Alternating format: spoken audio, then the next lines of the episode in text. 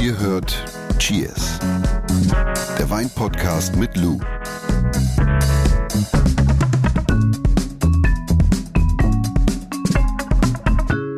Wie wir uns hier mal gegenüber sitzen, ne? Ist so ein bisschen wie beim Speeddating, oder? Stimmt, so ein bisschen ist es schon, ja. Hallo ihr beiden, willkommen beim Cheers Speeddating. Ihr habt jetzt fünf Minuten Zeit, euch kennenzulernen. Bitte nennt als erstes euren Namen, euer Alter und woher ihr kommt. Nee, ganz e- ehrlich, was, wäre, was wären für dich die zwei wichtigsten Fragen in dieser Situation? Äh, was trinkst du normalerweise für einen Wein? Und zeig mir deine Tischmanieren. Zeig mir das. Tu mal so, als würdest du essen. Du, ich muss dir jetzt mal was vorlesen, bevor du uns den Wein der Woche eingießt. Darf ich den schon eingießen? Ja, mach mal dabei.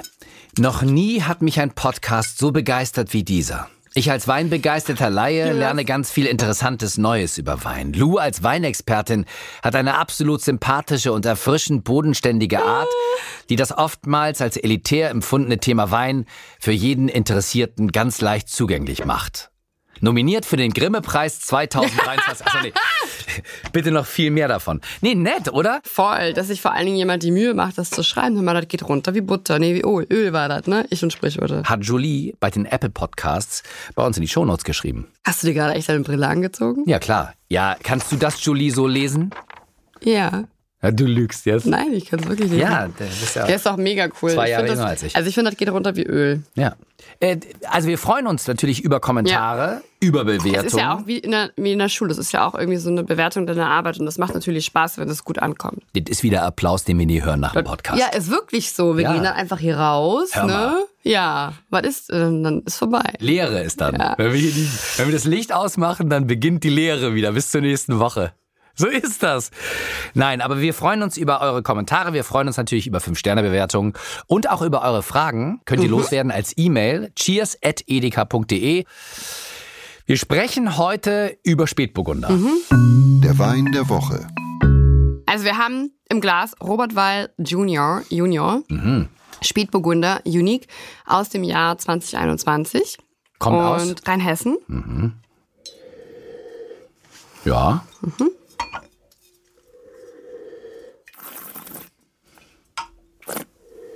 hat eine, knackige Säurestruktur, oder? Mhm. Also frisch. Absolut. Hat so ein bisschen Himbeer, so ein bisschen Kirsche. Preiselbeeren vielleicht auch. Oh, Preiselbeeren, das gefällt mir sehr gut. Ach, da habe ich aber wieder was von mir gegeben hier. Preiselbeeren finde ich herrlich. Lasse. Wieso? Ja, weil ich für mich riecht er nach Preiselbeeren. Nach Cranberries. Aber ich nehme Bezug auf die Wildpreiselbeeren. Also Gepflückt in mühevoller Handarbeit. ja. Wozu so ein Spätburgunder wie dieser hier von Robert Weil äh, Junior am besten passt, verrätst du uns gleich noch. Äh, jetzt erstmal ein paar Basics in Sachen Spätburgunder. Yes. Wo kommt denn Spätburgunder überhaupt her? Aus Frankreich, ja. Richtig. Also Spätburgunder hat seine Herkunft in Frankreich. Spätburgunder, auch bekannt als Pinot Noir, findet man aber in fast allen Weinanbauländern und Weinanbaugebieten der Welt, ist so. Also egal, ob wir über Kalifornien sprechen, über Deutschland, über Frankreich, you name it, also überall. Und ja, die besten Exemplare, so saftig, würzig, elegant und meiner Meinung nach auch ziemlich Durst machen, entstehen ja so in kühlen Weinanbaugebieten beziehungsweise auf kühlen Standorten. Und das liegt halt eben daran, dass Spätburgunder eine Cool Climate Rebsorte ist. Also sie mag von Natur aus eher das kühlere Klima. Und ich habe gerade schon gesagt, Pinot Noir, eins der Synonyme für die Rebsorte. Insgesamt gibt es über 300 Synonyme für die What? Rebsorte. Jo. Und, Wie was äh, zum Beispiel noch? da bist du vielleicht schon mal auf der Weinkarte über die Bezeichnung Blauburgunder gesto ge- gestolpert, gestoßen, gestolpert. ja. Blauburgunder ist auch zum Beispiel ein Synonym für Spätburgunder. 300 Synonyme für eine Rebsorte. Ja. ist ja abgefahren. Aber international immer Pinot Noir, Deutschland Spätburgunder und wie gesagt Italien ist halt viel Blauburgunder oder Pinot Nero. Pinot Nero siehst du vielleicht auch öfter mal in Italien. Ja. Das mit den kühlen Standorten interessiert mich aber. Kannst du das nochmal ein bisschen in Zusammenhang bringen? Also welche Mhm. Herkunftsgebiete würdest du dann besonders empfehlen? Ja, also wenn wir jetzt Bezug nehmen auf kühle Weinanbaugebiete bzw. Herkunftsgebiete, würde ich auf jeden Fall das Burgund empfehlen in Frankreich. Deutschland besonders hervorzuheben wären dann auch die Weinanbaugebiete, zum Beispiel die A, ja, Franken, Pfalz, Baden ist schon warm, aber Baden gibt es trotzdem sehr, sehr gute Spätburgunder-Qualitäten. Und Übersee auch was? Mhm. Das wäre dann zum Beispiel Sonoma Coast oder zum Beispiel Santa Rita Hills in äh, Santa Barbara. Oregon, wirklich weltberühmt für äh, Pinot Noir. Also Oregon kann man sich wirklich mal fett hier äh, bei Matty Valley und sowas kann man sich mal merken. Washington State auf jeden Fall auch. Und auch Südafrika, und zwar Walker Bay in dem sogenannten Hemel in Ade Valley. Das Hemel in Ade Valley ist tatsächlich bekannt für Weine im Cool Climate Stil aus den Rebsorten Pinot Noir und äh, ja, auch Chardonnay. Und ist ja logischerweise da, davon hergeleitet, wie sich der Spätburgunder im Glas schlussendlich äh, präsentiert, hängt hm, nicht ausschließlich von der Herkunft ab, sondern natürlich auch vom handwerklichen Geschick der jeweiligen. Es wäre schlimm, wenn es anders ja, wäre. Ja, von den WinzerInnen, ne? Also ja, also wirklich Weinbergsmanagement und Ausbau der Weine. Gibt es denn auch kleinere Spätburgunder Talente, die man vielleicht nicht so auf der Kette hat, also die nicht so in großen, bekannten Anbaugebieten ja, arbeiten? also klar, Burgund und sowas natürlich richtig plakativ gesprochen, aber ist natürlich einfach so State of the Art, wenn man von, von Spätburgunder bzw. Pinot Noir spricht. Auf jeden Fall auch Österreich, Italien. Talentierte Winzer, die quasi Ja, genau. Also so Ausnahmetalente gibt es auf jeden Fall auch in Österreich, Italien oder zum Beispiel auch in Südtirol, die das trotz den klimatischen Gegebenheiten mitunter dann halt eben sehr gut umsetzen. Pinot Noir im Cool Climate Stil. Erzähl mal ein bisschen was zum Charakter. Mhm. Also ich glaube, vorab sollte man auf jeden Fall mal sagen, dass Spätburgunder meiner Meinung nach kein Wein für AnfängerInnen ist. Ja, weil es ist halt kein kräftiger Rotwein. Weder in der Farbe noch im Geschmack. Es ist eine richtige Diva, also fast schon Zicke. Also wir haben immer gesagt, immer, boah, es ist eine richtige Zicke, sowohl im Glas, aber halt eben auch äh, beim An beim Ausbau der Rebsorte. Also darüber muss man sich bewusst sein. Und bei vielen Rotweinanfängerinnen ist es ja wirklich so, man nimmt die kräftigen und die schweren Rotweine, weil das so der Inbegriff für Rotwein ist. Und Spätburgunder muss man schon verstehen wollen. Also Spätburgunder, wie bereits erwähnt, im besten Fall saftig, würzig, präsente und ich würde schon fast sagen tänzelnde Säure, unaufdringlich im Gerbstoff. Ah, ich liebe diese Adjektive von dir. Tänzelnde Säure. Unaufdringlich, äh, unaufdringlich, was die Gerbstoffstruktur angeht, also ja. was das Tannin angeht. Also pure Eleganz, ne? Also und es ist auf jeden Fall auch ein hervorragender Transporteur von Herkunft, ne? Weil die Rebsorte sich nicht so krass in den Vordergrund stellt, sondern eigentlich immer so ein bisschen zurückhaltender ist und damit einfach die Herkunft wunderbar zum Ausdruck bringen kann. Ja, und wenn du die halt eben auf einem zu heißen Standort pflanzt äh, und irgendwie nicht in der Lage bist, deinen Weinberg zu managen, dann wirken die halt einfach eben oft sehr fett, marmeladig und alkoholisch und das macht dann halt einfach keinen Bock. Ne? Sind denn Weine der Rebsorte Pinot Noir eigentlich teuer? Kann man das grundsätzlich sagen? Meinst du wegen so elegant oder was? Mm. Ja, ich glaube, also man muss auf jeden Fall sagen, dass äh, gute Weine aus Spätburgunder auf jeden Fall sehr begehrt sind. Mhm.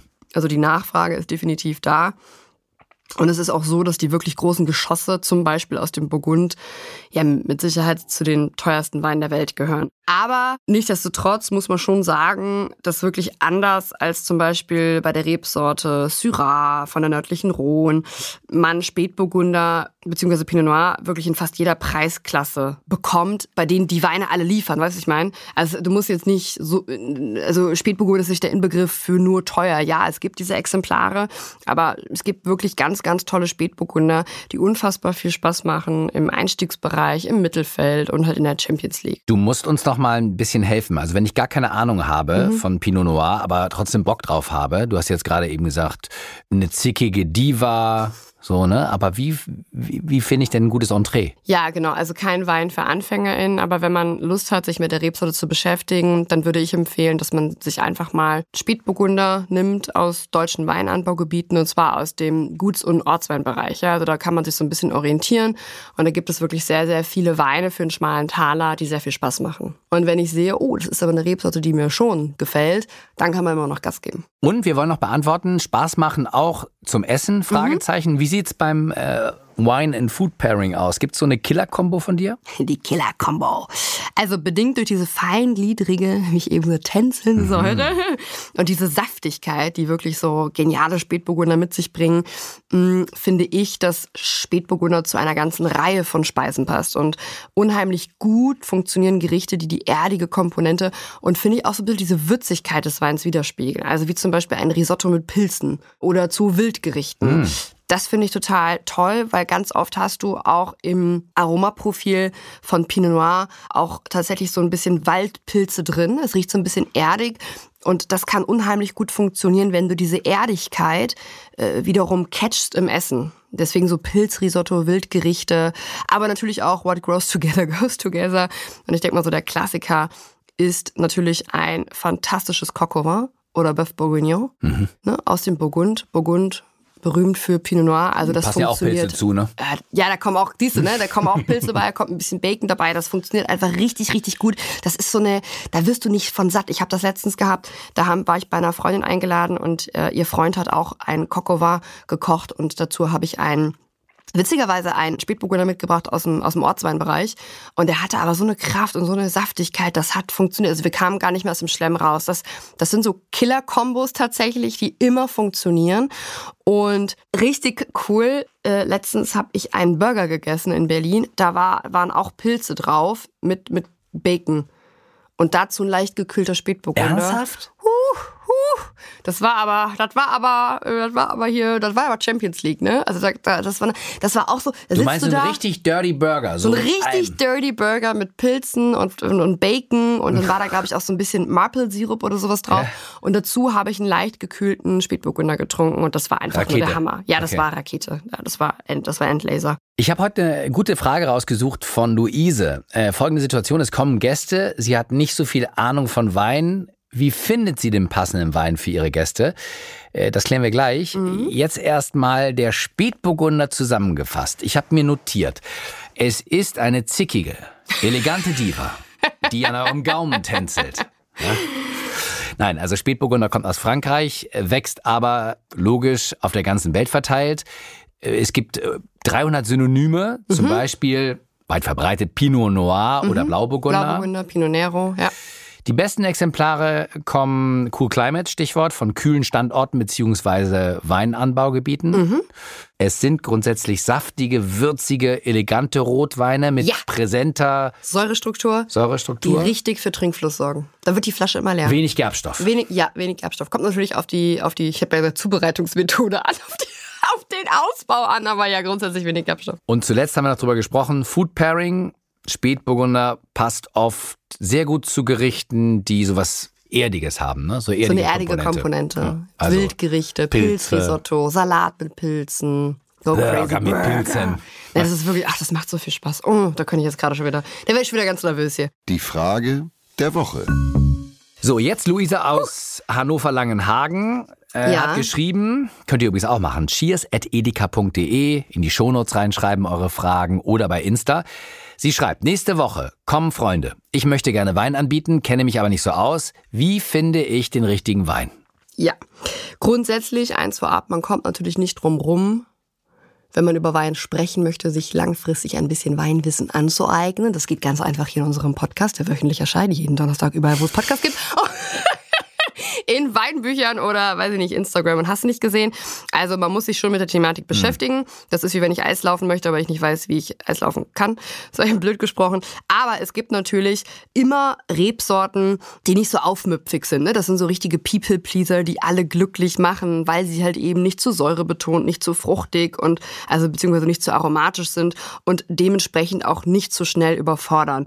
Und super sind zum Beispiel Weine aus dem Einstiegsbereich, wie eben auch schon mal bei Spätburgunder angesprochen, aus dem Guts- oder Ortsweinbereich, zum Beispiel im Weißweinbereich aus den Rebsorten Grüner Veltliner, Weißburgunder, Neuburger, Silvaner, Portugieser, also Portugieser oder St. Lauren, aber Portugieser St. Lauren, das wären jetzt eher die Rotweine.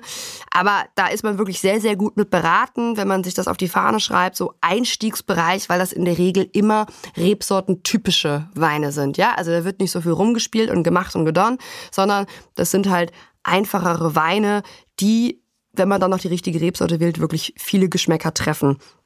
Und äh, was auch immer gut ist, wenn ich mich dann für einen Wein entschieden habe, dann äh, klappe ich die Suchmaschine auf Dr. und Google. genau und eigne mir ein paar Soft Skills an über den Wein. Also zum Beispiel, woher kommt der denn eigentlich, ja? Und dann kann man dann auch so, so ich schau mal hier, ich habe jetzt mal den grünen Veltliner XY gekauft, kannte ich bis dato auch nicht, aber gefällt mir sehr gut und kommt übrigens aus, weiß ich nicht, Österreich zum Beispiel, ja? Was ich damit sagen will, wenn einem der Wein selber Spaß macht, dann verkauft man den auch bei seinen Gästen. Weißt du, was ich meine? Das Verstehe ich schon. Das ist, hier, das ist meine Küchentischpsychologie. Mhm. Verstehe? Verstehe schon. Ja. Und natürlich auch, wenn man äh, einkaufen geht, Beratung in Anspruch nehmen. Haben wir schon mal sehr intensiv drüber gesprochen. Da muss einem nichts peinlich sein. Ja, Preis nennen, Anlass nennen, weiß ich nicht, sagen, was einem selber schmeckt, dann schmeckt es im, Re im Regelfall den anderen auch. Darauf stoßen wir an. Darauf stoßen wir an. Komm. Cheers. Dieser Podcast wird euch präsentiert von Edeka. Wir lieben Lebensmittel.